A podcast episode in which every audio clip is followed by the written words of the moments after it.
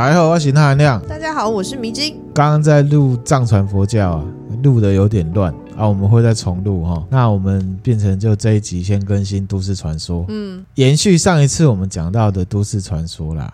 那一集里面呢，迷津有问到说，这个四松娃娃到底是什么东西呀、啊？四松娃娃，我很好奇它的典故、呃。这句话一直在我心中回荡啊，我心里就想说，迷津终于对我分享的东西感到好奇了，所以呢，我一定要好好来处理这件事情。好，那介绍一下日本人形，然后介绍完人形了，我们再来分享呢关于日本人偶人形比较有名或者是比较毛的都市传说。好，那日文写作人形。日本东京啊，有一个人形町嘛。对。好，如果大家有看东野圭吾新参者系列，那系列真的蛮好看的。蛮好看的哈。男主角加贺恭一郎，他就是住在人形町。对。解封了之后呢，可以去走走。好，解封之后要去的地方好多。很多哈。等一下我讲完会有更多。那边的特产是什么？鯛鱼烧。也就是新三者最喜欢吃的东西。对对对，没错。好，那回来哈，其实日本啊，在古早有一个观念。就是呢，供奉这个人形，它是拿来供奉的哦，哎，是可以带来平安的哦。所以呢，就有各式各样的人偶。嗯，那日本的人形啊，或称是人偶啊，有很多种。嗯，大致从地区上面来分啊，就有分东人形、金人形跟四松人形。哦，昭和时代总称呢叫做 Yamato Ningyo，就是大和人形。大和人形，东人形大概是长这样子。脸是圆润圆润的，可爱可爱的。哦，啊，这个图 等一下，我实在说不出来可爱可爱的两个这种形容词。这个娃娃的图我都会分享在 Facebook 跟资讯栏上面。哈、呃，今人形呢，就大概是这样子的。呃，比较女性化的，等身的，不是 Q 版的，一、哦、比一的、哦，是这样子。四松人形呢，就是我们认知的那种妹妹头、妹妹头的人形，就叫做四松人形。嗯、呃。呃总结一下哈，东人形就是脸比较圆润，嗯，粉嫩粉嫩，比较 Q 版的感觉。嗯，今人形，我个人认为就是做工比较精美，等身比例。那制作对象啊，可能会是艺妓啊。嗯嗯。那四松人形又是什么？之所以会叫四松人形，是因为呢，他是在画江户时代很有名的演员歌舞伎啊，叫做佐野川四松。哦。他的长相呢，俊秀啊，会扮女装，有点像是《霸王别姬》里面张国荣会唱花旦的那种感觉。嗯、这样的人偶就在京都还有大阪流行起来了。嗯。四松人形这个别称就兴起了。当时应该是非常的有名。非常有名。所以就用他的那个四松人形，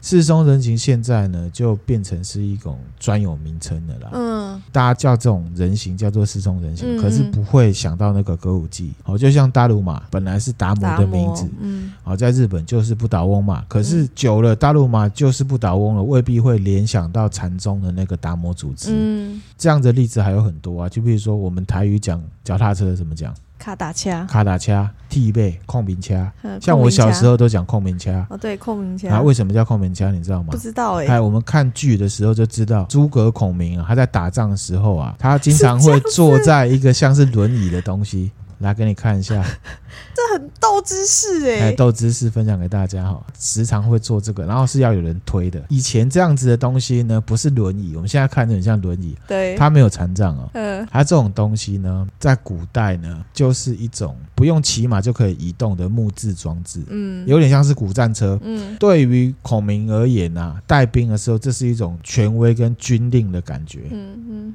那事实上呢，这样子的车子也有可能是他发明的，因为孔明他发明了一种叫做木牛流马的东西，它是用来装载货物，上面还装载着机关，啊，像是这个。有图吗？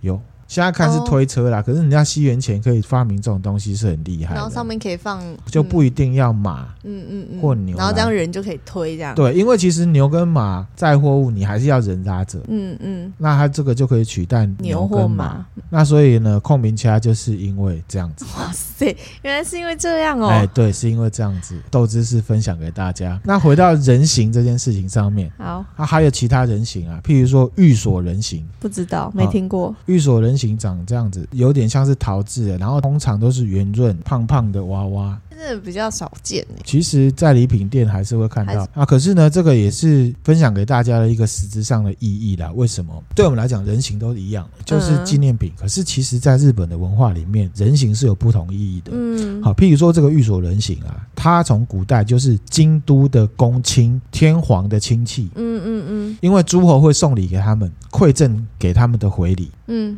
它又称为呢伊豆藏人形。然后还有一种是乡土人形，陶制的。嗯，最有名的是乡土这种哦，蛮精美的嘛。嗯，这个就是博多人形，是乡土人形里面非常有名的。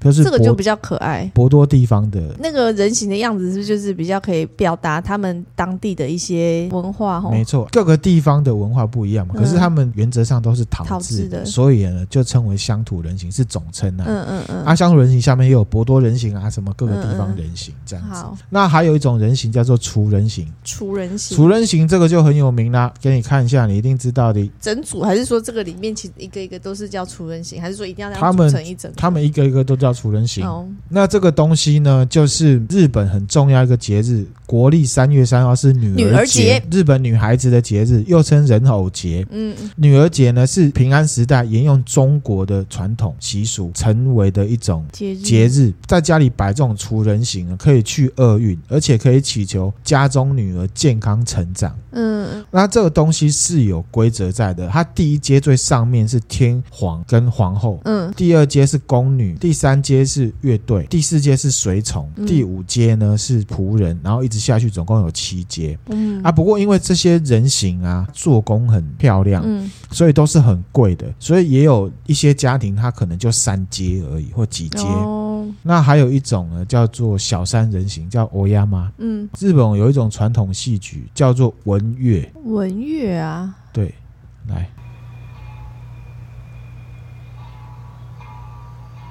这好像布袋戏哦，啊，有点像哈。刚刚拿的那个就叫做小山人形，嗯嗯，好，它又称为人形净琉璃，它已经被联合国教科文组织列为呢。非物质文化遗产了。哦，是哦，对，它的表演形式就是有一个叫易大夫，也就是旁白，嗯，配乐是三位线，嗯，一个娃娃呢是由三个全身穿黑的超偶师共同操作，哦，所以他那一个人形要三个人操控，对，那旁边那个黑黑的日本人在看就知道你要忽略他，嗯，因为他就是超偶师，嗯嗯，为什么叫小三人形哦？就是日本古代江户时代有一个叫做小三次郎三郎的超偶师，他技术很好，很有。有名，那这种人偶就用他的名字，嗯，叫做小三人形，嗯嗯，这样子。那还有另外一种说法，江户幕府的时代，酒店小姐叫做游女，游女，游女就是游玩的游，游女。然后在寻芳客彼此之间在讲的时候，因为怕被人家听出来说我要去嫖妓或者是去玩，有时候也会把游女称为小三人形。哦，所以一样小心礼物不要乱送，这个就是分享人形的目的。嗯，日本有它的文化意义，嗯嗯所在，蛮有趣的啊。那总之呢，日本人形还有很多种。我只是讲其中一些大家比较知道的，嗯、比较在礼品店或是在电视或在哪里会看到的人形，嗯、你以后看了你就知道这是什么人形。嗯嗯，其实日本人形会依据地区、材质、做法、用途还有很多种，听友有兴趣的话可以研究一下。我个人是觉得蛮有趣的啦。嗯嗯，那日本啊。对这种人形人偶这种东西崇拜跟使用，最早可以追溯到西元三世纪，也就是弥生时代晚期。中国就大概是三国时代晚期，这么久哦。对。其实我们如果去大阪玩的话，嗯、我们坐那个电车有没有？嗯、一定会经过一个叫堺市，堺雅人的堺，好、嗯，堺雅人就是半泽直树嘛。在堺市呢，就发现了西元三世纪总共四十九座的古墓。这个古墓呢，叫做百蛇鸟古寺古坟群，嗯、里面埋葬了日本第十六代天皇仁德天皇的墓。是哦，现在的德仁天皇是两百一十六代，哇，差两百代。嗯它也是日本被找出来最早的古墓，嗯，然后里面呢挖出了一些陶制的叫做直轮的东西，给你看一下。这个直轮的用途呢，有点像是呢，我觉得，因为我看，我觉得像这个就很像，会让我想到《神隐少女》那个无脸，可能有取材这种的哈。嗯、它的用途跟中国的兵马俑是相近的，就是陪葬品。哦哦，然后有战士造型的，也有马的造型的，有船的造型，又有容器的造型的。嗯嗯。好，其实我们在玩人王啊，进到古坟里面有一种怪叫防人。嗯，它就是战士造型的直轮，直轮啊，它那个大小嘞，因为像兵马俑有大有小，士兵造型就是一比一等身，所以它也是这么大，就是它也是这么大，对哦。嘿，那这个就是呢，日本所知对人偶的这种使用从这里开始，嗯。所以我看呢，其实日本啊，除了是千妖之国之外，也算是娃娃之国。嗯，哦，你看我们现在日本也是很多什么各式玩具啊什么的？他们是很厉害。前一阵子看到一个志村健的那个黑娜欧吉上的公仔，嗯，哦，那也是做的惟妙惟肖，超想买的。所以他们对玩偶这东西其实一脉相承，都一直有承接下来的。嗯、那人形介绍完了，好，我们现在呢就要来分享了关于人形的都市传说。有。嗯，这个题目呢叫做《活着的人形》，顾名思义，这个故事很有名，其实很多 YouTuber 在讲，嗯，然后 PTT 上面也很有名，嗯，好，日本有一个广播人兼导演道川纯二，他现在还活着，嗯，他现在也都还在讲怪谈，这一个故事呢就发生在他身上。亲亲身经历的，对他自己遇上，而且非常有名，在日本也大家有在讨论。可是这事情发生的蛮早，是一九七五年的时候。嗯，他呢主持一个深夜广播节目，嗯，快录完的时候呢，突然间听到走廊上有人在哭。哇！他就觉得啊，好奇怪啊，怎么深夜有人在哭？一个男生，他就出去看，发现在哭的是当时日本一个蛮著名的歌手，嗯，叫做南高杰。啊，这个南高杰呢，当时蛮红的，他有跟邓丽君合唱过，蹲在地上呢哭，然后呢，录音的这个导播啊，就站在一旁啊，在安慰他这样子。嗯，那这个稻川纯二他就上前去了解说，哎，怎么回事？你在哭什么？这样子。那原来是刚刚他主持这节目啊，不是都会播歌吗？对啊，刚好有一首就是南高杰的新歌啦。哼，男高杰跟工作人员还有导播呢，都听到歌声里面呢有一个少女的声音讲话，就是说也让我听听看。然后男高杰有听到，而且他听出来那个女生是他自己的歌迷。歌迷哦，歌迷那个女粉丝，像那个很热情的那种后援会的成员，通常会跟偶像是有互动。对对，像以前罗志祥不是有个甜不辣吗？我不知道。哦，现在甜不辣不知道对他的支持会不会有什么改变？啊，不晓得。反正就是那一种等级的歌迷。可是这一种，你干嘛？是真的叫甜不辣？真的有，真的有。大家听友应该有人知道哦。啊你不知道吗？你这样讲，我好像有印象，一个胖胖女生，对对对对，但我忘了她是不是叫甜不辣？她叫甜不辣，好酷哎！好，这个女生呢生病了，本来是想要撑到南高杰出行开演唱会哦，她想要去，可是还没有撑到，这女生就过世哇！所以她听到那声音，并没有觉得可怕，反而觉得难过，就哭这样子。那可是是深夜节目啊，导播有听到啊，所以稻川纯二他录完节目之后，导播啊就跟稻川纯二说，他有点害怕，可不可以一起回家？这样，那稻川纯二自己有听到吗？他没有听到，稻川纯二就说好啊，所以两个人就搭计程车回家。嗯、在回家的途中啊，坐在后座的这个稻川纯二啊，他在路上就看到奇怪的东西，嗯，远远的看到，哎、欸，那个是告示牌还是指示牌还是什么东西的？嗯，然后就开过去了。嗯，过一阵子又看到，然后又过一阵子又看到。他就觉得，哎、欸，他看到奇怪的东西，他很确定这是一个人，不是一个告示牌，不是一个告示牌，他就开始有点害怕。害怕。刚觉得害怕的时候，车子继续往前开，道川就在后座看到马路中间有一个穿着和服的影子站在路中间，嗯、车子就冲过去，而且司机似乎没有看到他。嗯，然后就冲过去，活生生的看那个影子穿过他们车子，啊！而且呢，稻川纯二还啊的一声，而且有对到面。啊完之后呢，他发现只有他看到，坐在前座的跟司机都没有看到，看到。所以他就没有讲，因为导播已经很怕了，嗯，不能再让他知道这件事，他就没有讲，嗯，导播住的比较远，所以稻川纯二自己就先下车，下车就回家了，进家门了，嗯，隔天早上起床的时候呢，倒川纯二的妻子啊在准备。早餐，嗯，然后就说，哎。那、啊、你昨天来一起寄宿的同事怎么这么快就回家了？什么东西啊？原来前一天晚上他老婆半梦半醒的时候听到稻川纯二回家，嗯，可是呢，他也听到另外一个脚步声跟他回来，而且呢，在屋子里面走来走去的，所以让这个妻子没有睡得很好，所以这个妻子就觉得他应该是带了同事来寄宿，嗯嗯，可是想不到竟然没有，哦，好可怕、哦，这样子。然后后来呢，上班的时候呢，遇到了昨天那个导播，嗯，那。导播呢就问他说：“道川先生，我想要跟你讲，虽然不太可能啊，嗯，可是呢，你昨天下车之后啊，是不是有另外一个人跟着你回家了？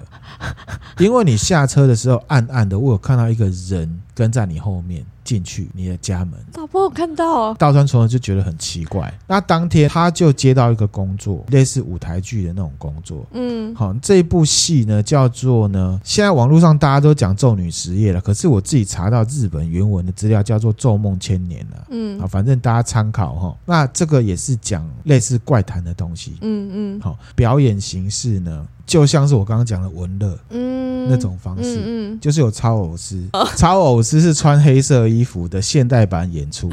现在很多 YouTuber 说这部戏呢，道川纯二先生担任旁白，旁白，可是全剧只有女主角是用人偶，其他演员都是真人。真人不是演员，他只是超偶师。他是超偶师，哦、你不觉得这样传下去会有点北七吗？就是是儿童剧团吗？还是什么？哦、所以你还是嘎嘎乌拉拉。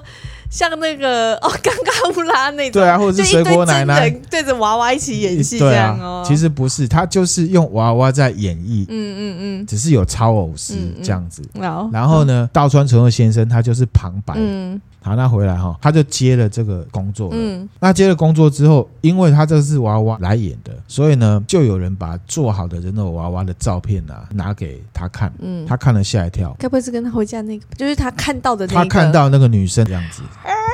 故事之所以可怕，是个事情都是真的，而且还有上新闻。嗯，那剧本快要完成的时候啊，做好的人偶就送到了浅野博，他负责操控这一只，而且他是非常有名的操偶师。道川纯二他就想说呢，连同剧本啊，跟操偶师去讨论啊，我讲述到哪一段的时候，你是要做什么动作？嗯、因为你是操偶师，对，要配合。他就去到浅野家里面。之后剧要用的这个人偶啊，右手跟右脚都扭曲，好像没做好，嗯，怪怪。嗯，道川就问浅野说呢，哎，为什么你不把它修好？嗯，然后浅野跟道川说，想修也修不好，我也不知道为什么都修不好。嗯，然后我说他自己可能稍微也会修，嗯，可是就修不好，就开始发奇怪的事情。嗯，譬如说做这个人偶的人，嗯，在人偶完成之后就消失，找不到他，失联，因为脚坏掉要找他修，对，找不到人啊。写台词的作家，火灾，房子全毁，然后。然后呢，这个戏啊要开始演的时候会有预演，对，就有点像是 rehearsal 预演第一天啊，因为房子发生火灾，有没有？嗯，剧本都来不及拿到，这个人偶师也找不到，嗯，所以他们就用那个右手右脚怪怪的偶，跟没有剧本的方式来进行预演。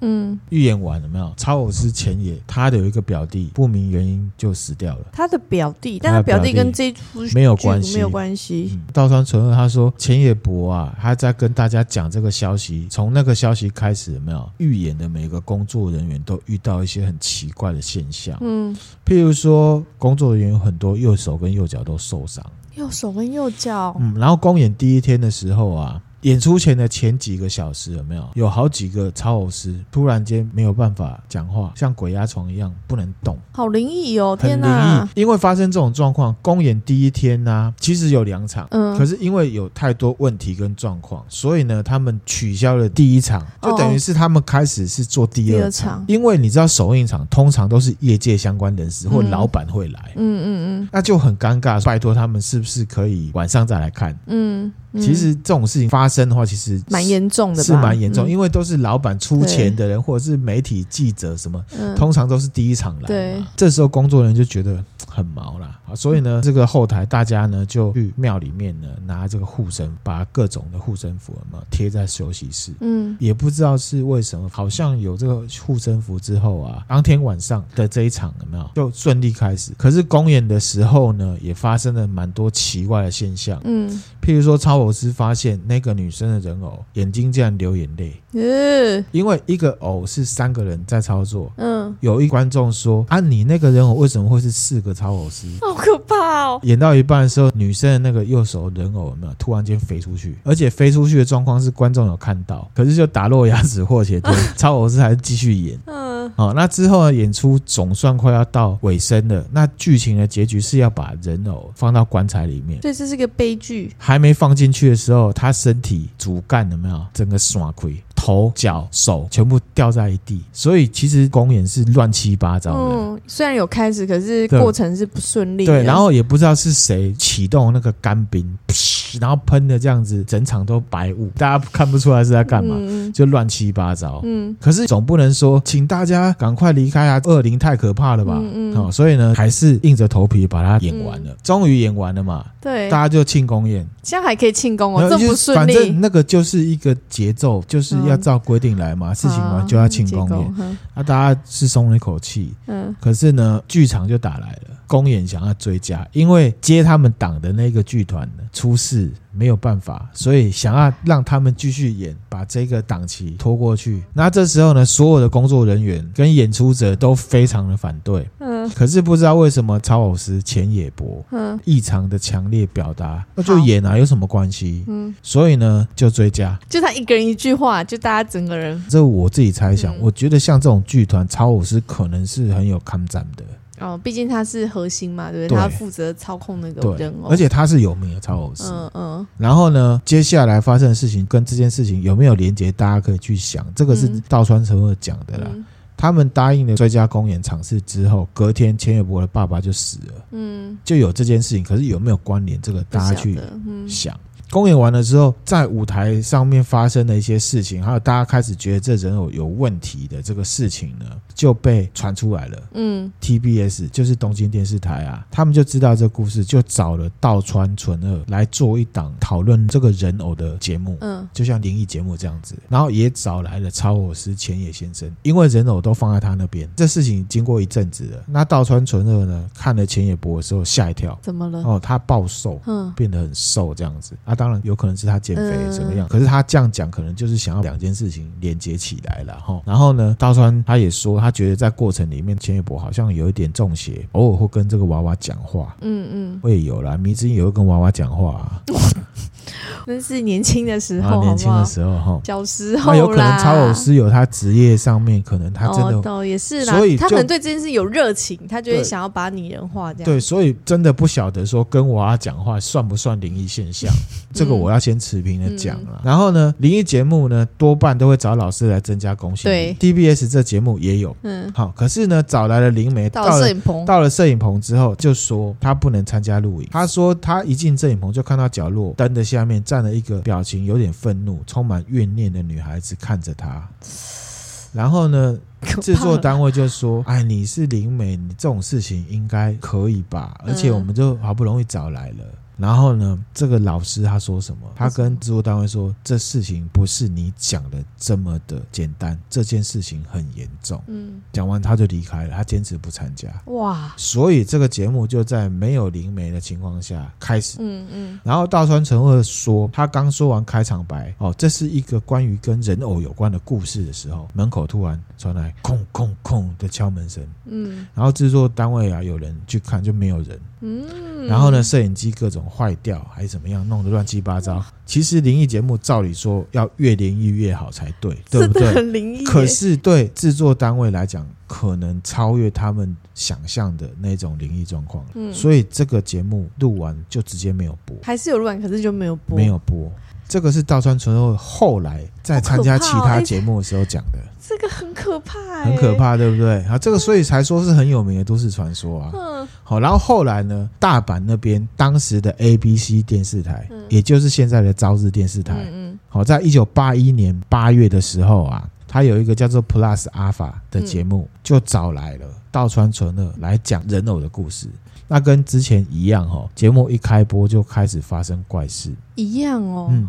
首先呢，参与节目的灵媒出事，第一位开演前就车祸，第二位呢高烧昏迷不醒，没有办法来。嗯，然后因为这节目是现场转播的，哇，live。对，所以呢制作人很紧张。好在呢找来第三个老师，嗯，就真的有来。嗯嗯。那节目刚开播呢，灵媒就告诉道川说：“你肩膀上有一个男孩。”好，这种这种感觉我有体验过了。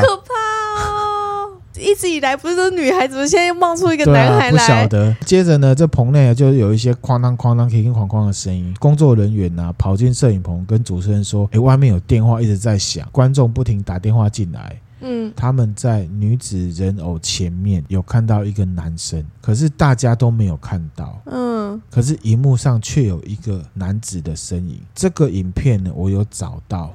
哎呀，那真的有吗？我自己是没有看到。这个就是道川纯的当时，我会分享给大家。阿明之前有兴趣再来看，你要还是让人家现在看？不要，我好害怕哦。嗯、影片的下方留言区是有人，应该是日本人用日文留，他说他有看到人影。嗯嗯，大家有兴趣可以自己找一下。嗯、那后来怎么样呢？后来道川纯二跟浅野博啊。都觉得这个人偶实在太邪门了。嗯，他们决定把这个人偶拿去了给他们认识的灵媒。嗯嗯，灵媒就回他说：“我有不好的预感，我不想看到这人偶。”可是呢，道川纯二没有放弃，他就拿布把这个人偶包起来了，哦，请求对方你感应一下，感应一下就好了。然后灵媒就勉强的隔着布啊摸。然后突然面色铁青的说：“这个人偶还活着。”然后说呢，上面附了很多女生的怨灵，其中一个力量最强大的是二战的时候有一个七岁小女孩，她因为空袭，她的右手右脚被炸飞了。哇！然后灵媒还说，如果不供奉起来，这个人偶会变成魔物。嗯嗯，这个。有没有去问那个做这个人偶的那个人偶师啊？这个很诡异，很奇怪耶。其实我觉得做那个人偶的人偶师也没有办法解释什么，他就新做的啊。你可以联想说他是不是被什么灵给附了，还是怎么样的？可是呢，我不得不说，这个灵媒是不是有看过以前的影片，或者是一些传言？只是说有此一说，大家可以去想，它就是一个很可怕的故事。好，那我继续说哈。那后来呢，灵媒虽然不愿意啦，嗯，那勉强呢，就还是帮他们供奉了人偶。啊，没过多久呢，他们再去联系这个灵媒的时候啊，这灵媒已经死掉了。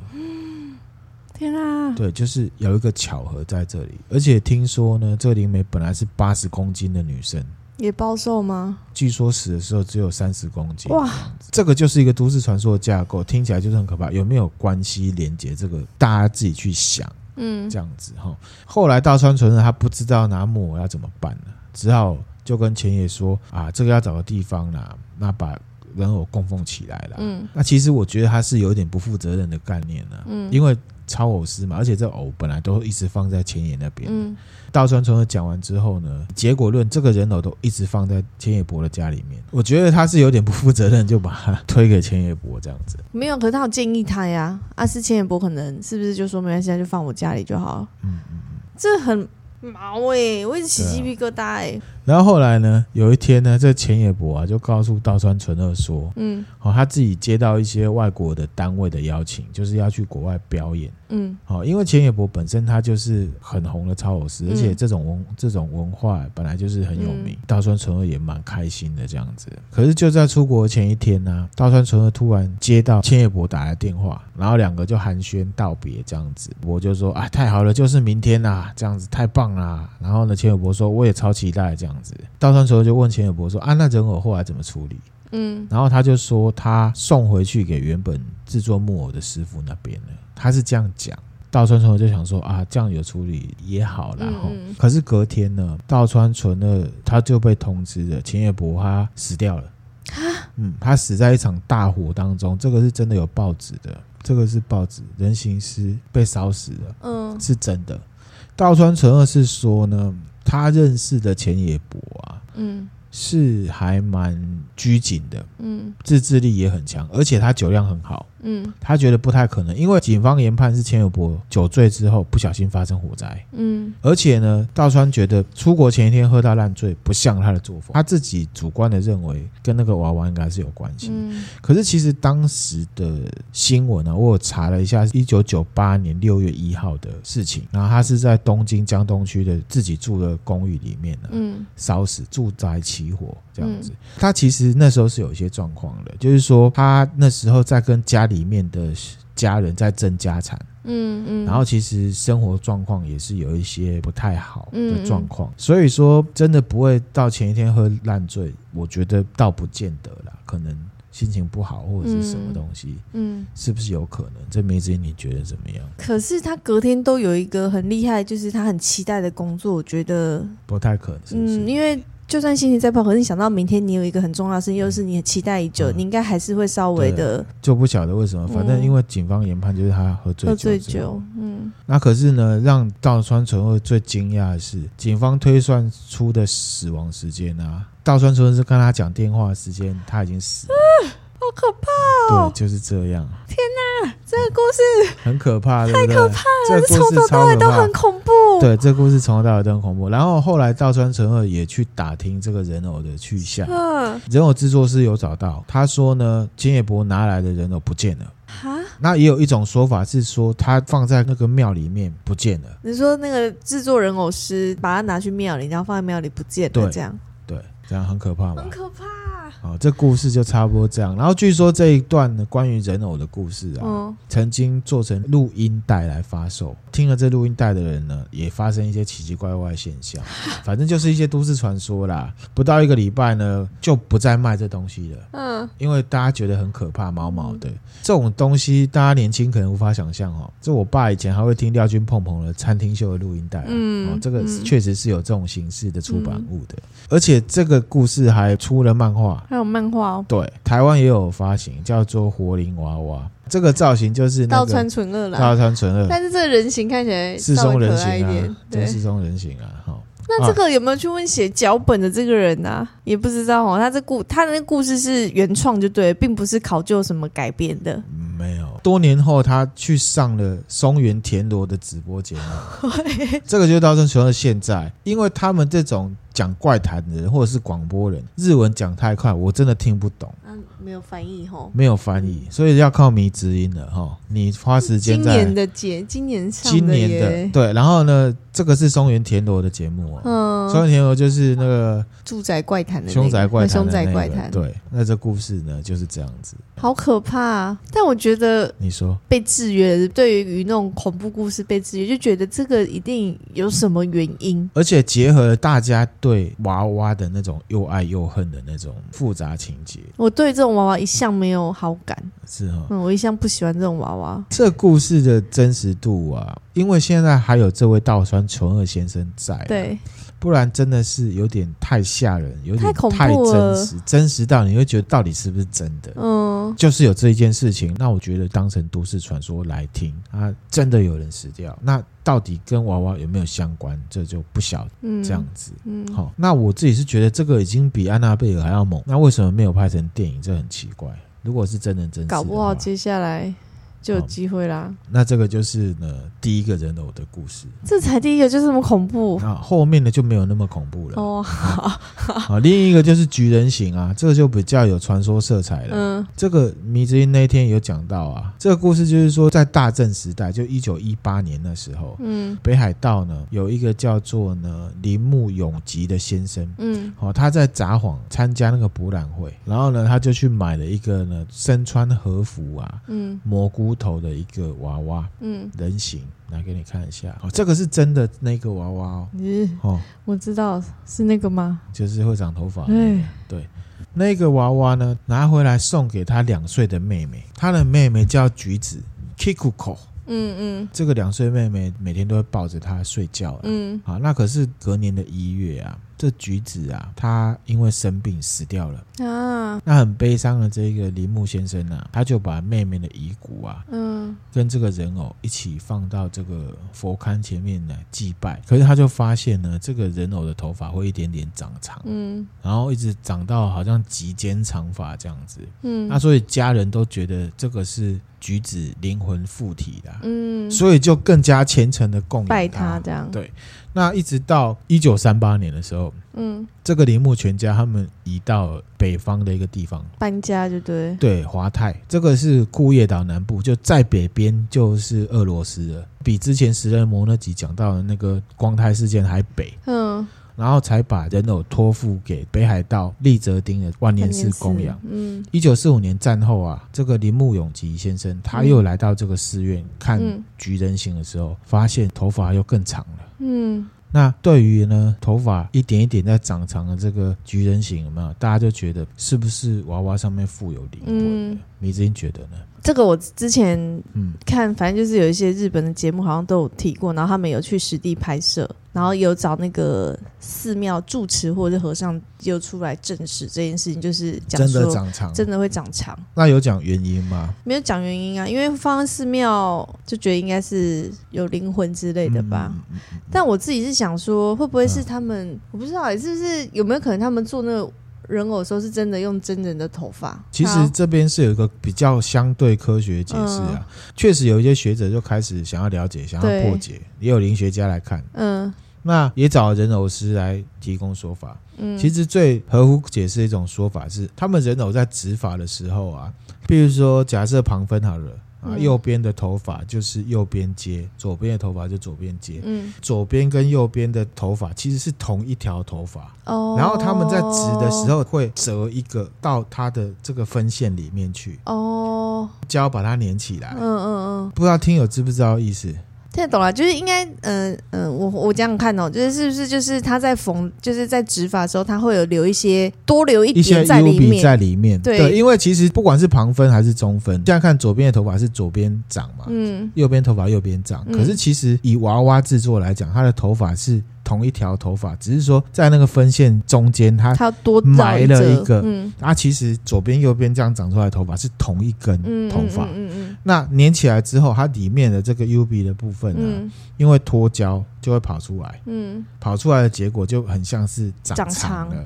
可是都那么久了，就是慢慢拖啊，就表示说它这个做工是很好的啊。但就这是唯一的科学解释啦，其他就没有办法解释的。这样子就可能会是比较灵异的方式去解释。嗯，所以呢，我觉得关于娃娃呢，结合上一集讲到了，这是付丧神的概念啊。嗯，就是好像有灵。嗯。或者是他自己有生命。好，那关于人偶的，我们就分享这两个了。那其实日本啊，是有一些神社，它是专门在供奉这些人形的，而且这些人形都是。日本他们不要的，就把它拿去那边，嗯，因为会怕，就像是富商神或者是怎么样，怕有灵放，不能随意丢弃这样。对，你看哦，他们神社里面放的人形啊，嗯，我知道。你看金人形，哦，这是新娘的面具，这个狸猫就是商家，是哦，就是人家那个面店什么或者是饮食店，他们也会集中管理，就对，就是人家不要就把它拿来这里供奉。还有招财猫，四松人形就这么多，这个是除人形，女儿节的。然后呢，他们这些呢就会送到什么日本啊的淡岛神社，或者是立岛神社，或者是淡路神社。嗯，这个神社在全日本大概有一千多座。然后他们的总社呢是在和歌山。嗯，然后他们怎么处理这些人形呢？嗯、就是每年的三月三号女儿节的时候，方呢就会把已经摆放不下的厨人形，那仿照唐朝的习俗，有点像是台湾王船的方式。嗯，嗯把娃娃放在船上送出海。哦，其他像是面具啊、招财猫、狸猫，会进行一些仪式之后，把它火化掉。嗯，好，所以呢，如果我们下次去大阪的话，可以先抽时间去南边的和歌山淡岛神社看一下，然后再去借势看古坟、买布丁，然后再到大阪去，然后再去京都的三十三间堂，这样子。对，行程规划好了，哎，规划好了哈。那像日本人这种把很多人偶拿去庙里面供奉的这个事情，其实台湾也有。嗯。台湾有哦，台湾不是说没开光的神像容易附上灵魂的吗？对，其实不论有没有开光，台湾人还是敢乱丢哦。哦，而且日本他可能是送去神社，台湾的不一样，而且台湾遗弃的不是娃娃，而且这个习惯从十九世纪就开始了，真的哦。比方说呢，在新北市九份就有一家宫庙叫做福山宫，它里面呢大概供奉了将近六十尊的土地公。为什么那么多呢？之前有一集都市传说里面有讲到胡同古道，嗯嗯，好，胡同古道其实是淡南古道的一块，嗯，九份也在淡南古道的路线上面。十九世纪的时候，山路有点危险，所以呢，不论军队或商人啊，他走这些路的时候，就会沿路设置土地公来拜。嗯，祈求自己旅途平安。嗯，然后后来在那个地方金瓜石又发现金矿，大家挖金矿更加供奉土地神。那后来时代进步了，县道有了，不用走山路，金矿也挖完了。嗯，那土地公就放着不管了。嗯，所以呢，就有路人看到啊，这个废弃的土地公就拿去福山宫哦里面去。嗯嗯。那我觉得这种事情是还好，因为其实毕竟怎么讲，众人之事无人管，这个就是什么公德心的问题。嗯，那可是呢，像在新北市永和啊，福安宫曾经先先后后啊供奉了超过三百多尊的落难神像，三百多尊哦。嗯，里面的师姐她说，有很多供奉神像的人啊，嗯，后来运势不顺，他就觉得是神害他的，自己把他偷丢到庙里面去。嗯，随着时间过去啊，庙一直累积越来越多的神像。嗯。以他们道教来看呢、啊，这些神像本来是有主神的，可是随着时间流逝，或是你不管它，可能就不一定了。这样，嗯，嗯，那这样子风潮，其实在台湾也是很早期就有啦。八零年代啊，大家在封那个大家乐的时候，嗯、我小时候大家超疯的，赌钱共估了，嗯，共估就是什么下注没中嘛，赔钱。嗯回来就烧神像、劈神像，或直接丢在路边的，这是真的。因为我小时候就看过神像被丢在路边，就是八零年代。大家也太那个了吧？然后呢，这个福安宫的庙方人员还说，他们还处理过呢。有人说自己家的神像在开光的时候附上了酒鬼，嗯，导致呢全家人都在喝酒。啊，米子，你觉得呢？嗯喝酒应该是你个人的行为习惯吧？你自己，我不敢去否认可能有这种事情，嗯、可是这种很难说啦。嗯、这个就要多一点资料去看。爱喝酒是全家原本都不喝酒，突然变得很爱喝酒，嗯、还是说大家平常就蛮喜欢喝，只是喝到那个时候刚好捅出篓子，嗯，酒驾或者是身体喝出状况，嗯，然后再来怪神像，这个就不得而知的、啊。对啦，这我们资讯比较少，比较少，只是说。我觉得我讲的那种也是蛮有可能的。如果你像大家的这种东西，神明没有叫你去赌博的啦。所以其实关于家里面的神像、佛桌这种东西，我个人是有一些体验。嗯，但为了怕大家觉得太迷信，我就。先不要分享。好啊，总之呢，我觉得不论是日本的人形还是娃娃，除了真的有灵附在上面的状况之下，其他大部分的状况都是自己一头热嘛。嗯嗯。结婚了就来一个新娘的金人形摆在家里。嗯。女儿还很可爱的时候就砸大钱买除人形嘛。嗯。长大叛逆了不听话就拿去丢嘛。嗯。有这种状况？有啦。大部分都是，就是像这样就不太好。不过真的也不能。排除说真的有棘手状况了，像是刚刚第一个分享那种活着的娃娃，那个超猛的，赶快 拿去处理掉会比较好，对不对？对。至于神像呢，台湾这种状况，我只是觉得这个就是宗教世俗化会有的情况。嗯，用交换条件的方式跟神明来互动嘛，不好啦。对啊，其实有时候一些麻烦是自己行为风格造成的，嗯、或者是你的运就是走到那里就是不好。嗯，你不保佑我就把你扔了，这种方式真的不算是什么信仰。对呀、啊，而且就代表你这个人就是只会推卸责任啊。对啊，而且像佛教讲的有为之事嘛，之前也分享过，嗯、你捐钱只是希望神给你些什么，这不会有什么福德，这是交换行为。嗯、那如果要这样，还不如不要捐，不要拜。真的，我觉得神明也不差你一个，那个那个一个一个信徒啊。嗯、说真的，如果真的有神灵的话啦，哦，那我觉得如果真的他是神，他也不会计较什么，你把什么东西丢掉什么的。其实。就是人才会计较，嗯，你看人跟人计较之外，他还敢跟神计较，他把神像给丢了，嗯，最恐怖。所以这个真的不是信教，你信的教就是你教，自己教，你信自己而已。好，那我自己认为神的存在跟佛的存在，处事精神的标准啊，嗯，譬如说关公很忠义，你拜他，嗯，可是你自己行为一点都不忠义，那我觉得你拜他没什么意义。或者是说菩萨慈悲，你拜他，可是你待人一点也不慈悲，超刻薄的，你的心念又跟他不同调，你觉得可以得到你想要的结果吗？那拜就变成是拜一个形式的，人跟人之间也是一样吧，频率、形式风格相近的人，自然就会聚在一起。嗯，你老是偷拐抢骗，你身边自然就是那种人，你拜什么都一样了。那这时候出事了，再来怪别人，再来怪神明，嗯，身旁全部都是爱赌博的，然后呢，你就跟神说，我现在要去赌博，你要保佑我。去赌了共孤了，你再来怪神，我觉得这个很妙，这个逻辑不知道是从哪来，不知道谁教他的。神明说不定他出自好意，就是希望你共孤一次之后不要再玩了，让你知道说你没有这个命命你就不要玩了。我自己倒觉得你，反正你会去赌博，就是出于你的欲望。哎、欸，对啦。哦，没错，哦，就像是你老是爱喝酒啊，出去喝酒也还开车撞人出车祸，你能怪的就只有你自己一样，嗯、这个不能怪神啊。哈。那有时候我自己觉得，不论是念佛还是拜神，那个求的是你自己一个心念的集中啊。对啊，就像我们在讲说量子力学提到的相由心生嘛，嗯，经过一个拜拜或者是读经的仪式，它真的只是一个仪式而已，让你的心念真心的往你希望那个方向去。嗯嗯。那其次才会有天助自助者，因为你的气场在那里。嗯。我觉得是这样，就分享给大家。嗯。那我们今天分享的内容就到这边，可以分享给你的朋友。我们的 IG 是 NAC Overdose O V E R T O S E。如果大家觉得我们分享内容还不错的话，欢迎追踪我们的 IG 或 FB，那也可以 donate 我们，给我们一点小鼓励哦。谢谢大家，拜拜。